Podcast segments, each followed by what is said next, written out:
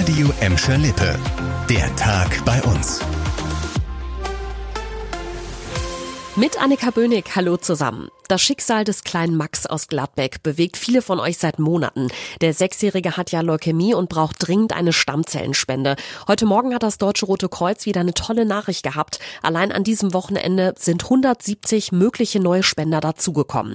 Bei einem Fußballturnier in der Sporthalle am Nordpark und bei den Pfadfindern von St. Georg in Rennfort gab es Typisierungsaktionen und viele, gerade junge Gladbecker, haben da den super einfachen und schnellen Mundabstrich gemacht, um sich als Stammzellenspender registrieren zu lassen.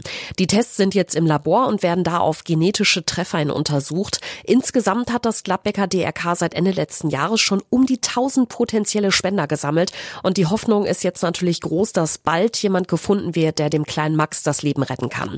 Zwei genetische Zwillinge für den Sechsjährigen wurden sogar schon gefunden. Die Spende kam aber in beiden Fällen nicht zustande. Deshalb sagt auch die Familie des Gladbeckers weiterhin, lasst euch bitte typisieren. Wo ihr diese Woche noch die Möglichkeit dazu habt, steht steht auf radioemschalippe.de. Für zwei andere Kinder ist eine absolute Ausnahmesituation zum Glück gut ausgegangen. Ende letzter Woche kam die Nachricht aus Hamburg, dass da zwei Kleinkinder im Alter von zwei und drei Jahren aus einem Schutzhaus entführt wurden. Im Verdacht standen die Mutter und der Vater der Kinder, der wiederum aus Bottrop kommt. Mehrere Tage hatte die Polizei nach der Familie gesucht. Samstagabend gab es dann einen Hinweis, dass die Mutter mit den beiden Kindern in Bottrop war und tatsächlich konnten sie da auch gefunden werden. Um die beiden Kleinen kümmert sich jetzt das Jugendamt. Jugendamt. Die Geschwister waren in dem Schutzhaus in Hamburg, weil die Mutter sich mutmaßlich in ihrem Beisein etwas antun wollte.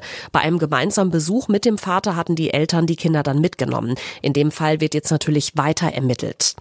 Ganz andere Ermittlungen laufen im Moment bei der Gelsenkirchener Polizei. Die muss sich um eine mutmaßliche Einbruchserie in Banken kümmern.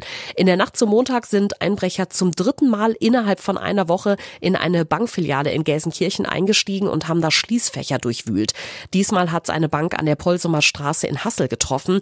Gegen Viertel nach drei letzte Nacht wurde da eine Fensterscheibe zerschlagen. Ein Nachbar hat das Ganze mitgekriegt und die Polizei gerufen.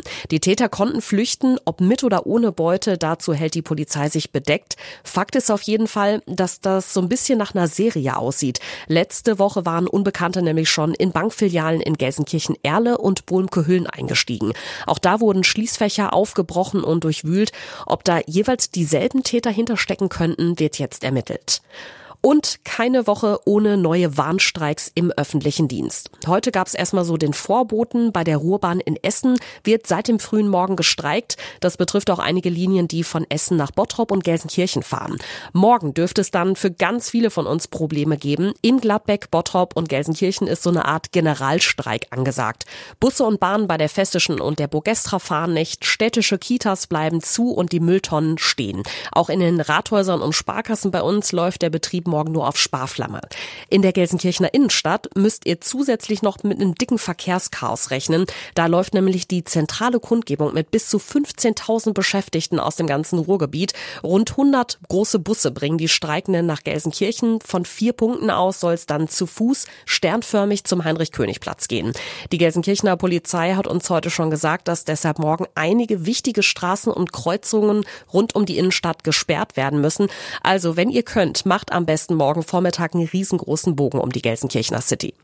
Das war der Tag bei uns im Radio und als Podcast. Aktuelle Nachrichten aus Gladbeck, Bottrop und Gelsenkirchen findet ihr jederzeit auf radio und in unserer App.